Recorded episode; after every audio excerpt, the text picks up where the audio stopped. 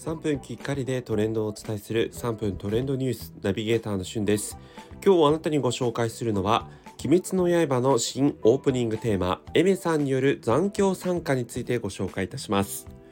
えー、エメさんというね歌手ご存知でしょうか？これまでもこうドラマとかさまざまなタイアップの曲を歌っていらっしゃる方なんですけれどもアルファベットで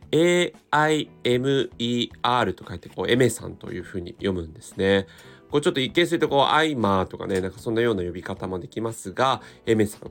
まあ、そんなエメさんがですね、え待望の鬼滅の刃の新作、遊郭編のオープニングテーマ、そしてエンディングテーマを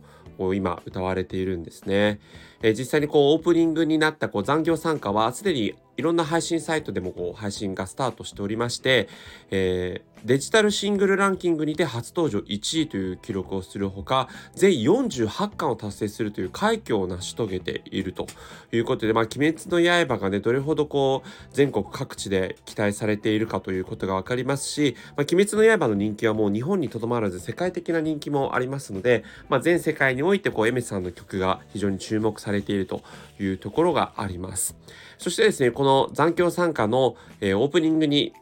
使われているという使われているオープニングのそのアニメーションもですね公開されたんですが、えー、実際にこう一番最初のね冒頭のところで、えー、主人公の熊野炭治郎が、えー、前作の無限列車編で活躍を見せていた煉獄京次郎さんの、えー、日輪刀の唾をこうグッと掴む演出があるのでまあその無限列車編からの続きということも分かりますし、えー、一緒にですね今回初登場する、えー、宇髄という新しい音柱というね、えーキャラクターと一緒にこう煉獄あのごめんなさい、えー、かまど炭治郎が一緒の方向で走るという演出があるんですが、まあ、これ無限列車編の方だと、えー、炭治郎とそれから京次郎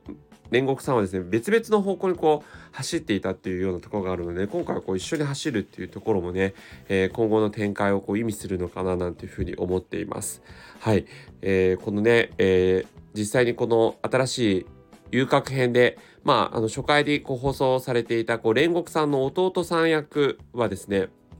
実際に今、大人気の呪術廻戦の主人公、虎杖を演じてらしていらっしゃった、えー、えのきさんというねあの声優さんがやっていたり本当にこうあの無限列車編に続いて「えー、鬼滅の刃」のね豪華な声優陣の今後の活躍も楽しみだなというふうに思っております。それではまたお会いしましょう。Have a nice day!